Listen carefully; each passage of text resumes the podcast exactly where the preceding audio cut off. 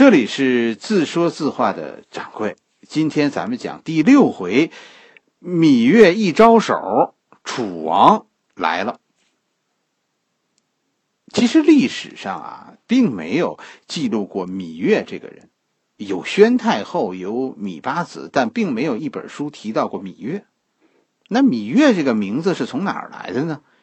是考古发现。最早对秦国宫殿的遗址进行发掘的时候啊，发现了一些秦瓦，这个瓦上呢，就在应该刻着年号的地方刻着“芈月”这两个字。进一步考证呢，发现这些宫殿呢，发现这些宫殿多数是宣太后时期的，就是发现带有刻字的瓦的宫殿。于是专家们就推测说，宣太后的名字叫芈月。后来，又有一些事情似乎佐证了这个推论，就是兵马俑的发现。在修复兵马俑的时候啊，兵马俑出土的时候，不是像你现在看到的说是一个一个人，是吧？而是碎片，是后来拼起来的。就在这些兵马俑的碎片的身上呢，就发现了“芈月”这两个字，而且呢，兵马俑还有一个不同寻常的装束。就是兵马俑的这个发髻啊，都是偏向右边的。你看电视剧，电视剧里的楚人的发髻都是歪的，是偏向一边的。在当时，中原人的发髻都在中央，只有楚国人是这个装束。而且据说呢，兵马俑出土的时候啊，很多是彩陶，就是有颜色的。他们的服饰是以红色为主的。史料中记录了秦人喜欢黑色。就秦军的军服都是以黑色为主色调的，楚国人喜欢红色，军服是以红色为主色主色调的，所以很多迹象其实都表明说这些陶俑是楚军。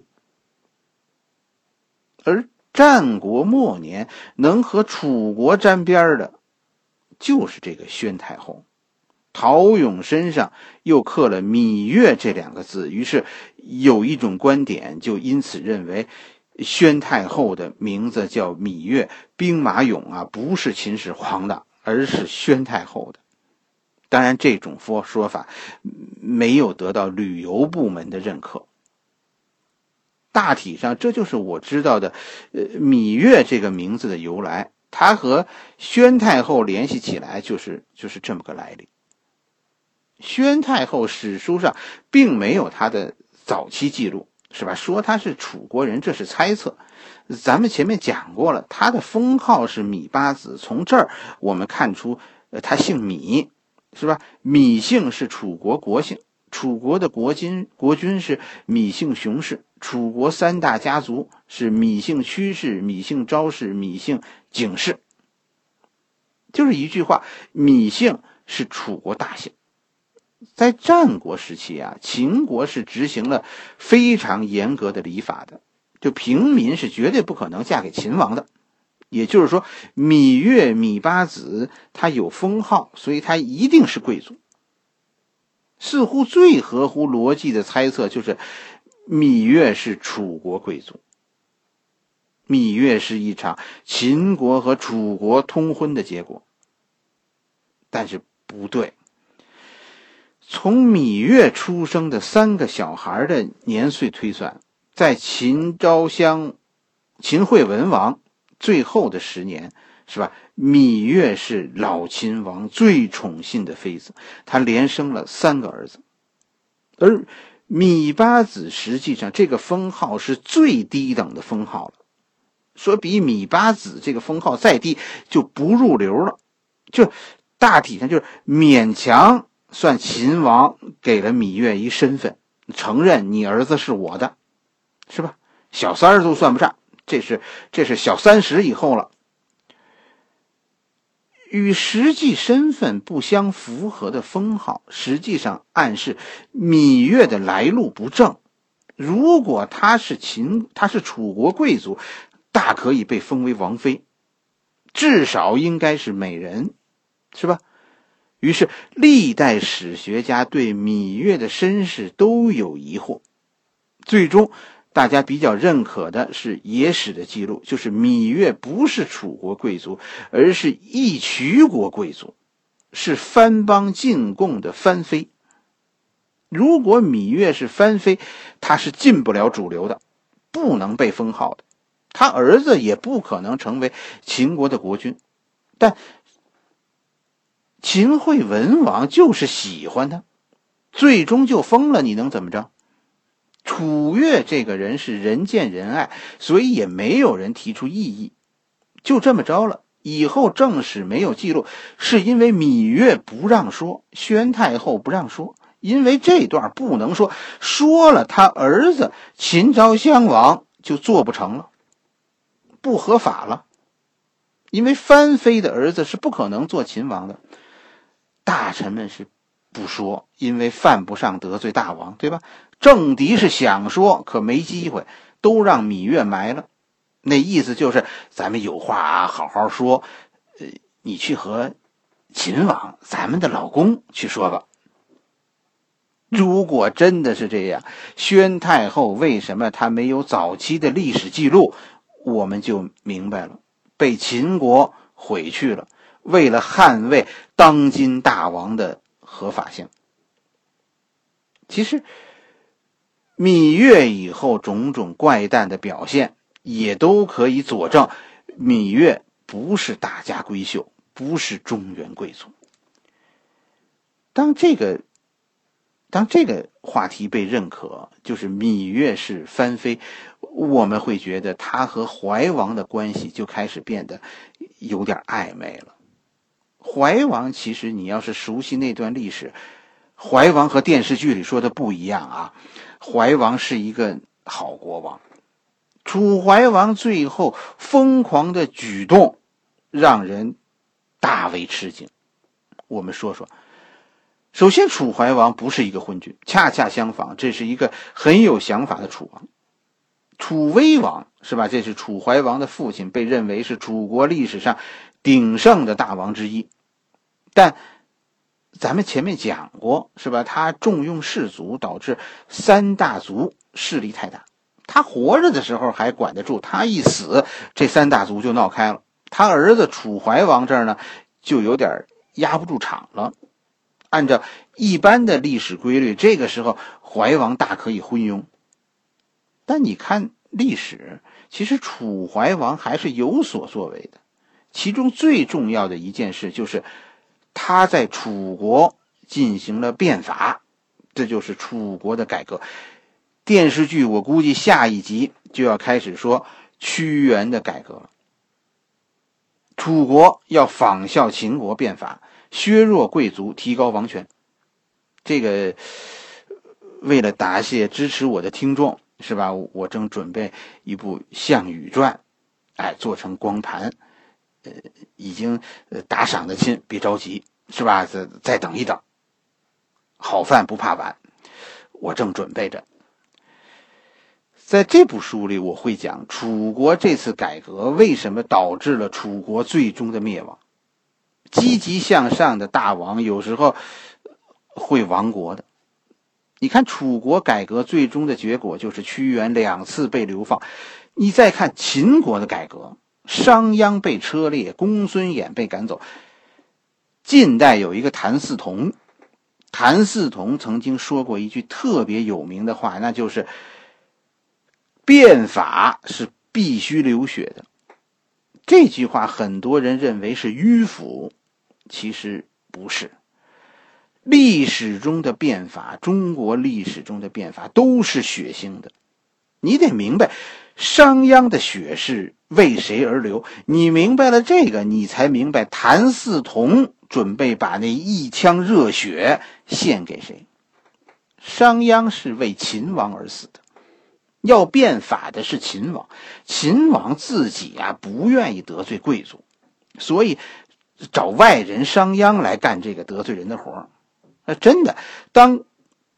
贵族的反抗太激烈，威胁到秦国的国家安全的时候，商鞅是可以被用来用他的鲜血缓和秦王和贵族之间的仇恨的。同样的经历也是屈原、公孙衍的下场。秦王们在干嘛？秦王们在拖，拖什么？拖到张仪上岗的时候，一支秦军已经建立起来。这支秦军就在所谓的军功爵的基础之上建立起来的。芈月的弟弟魏冉、芈戎将来就是这支军队的领袖。他们是新贵族，当新贵族掌掌握了军队的时候，老贵族们，你们就可以自由的表达你们的思想了。像谁？像先王们。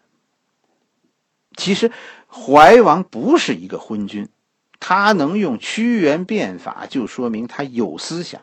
但怀王太急了，所以他的那个改革最终没有成功。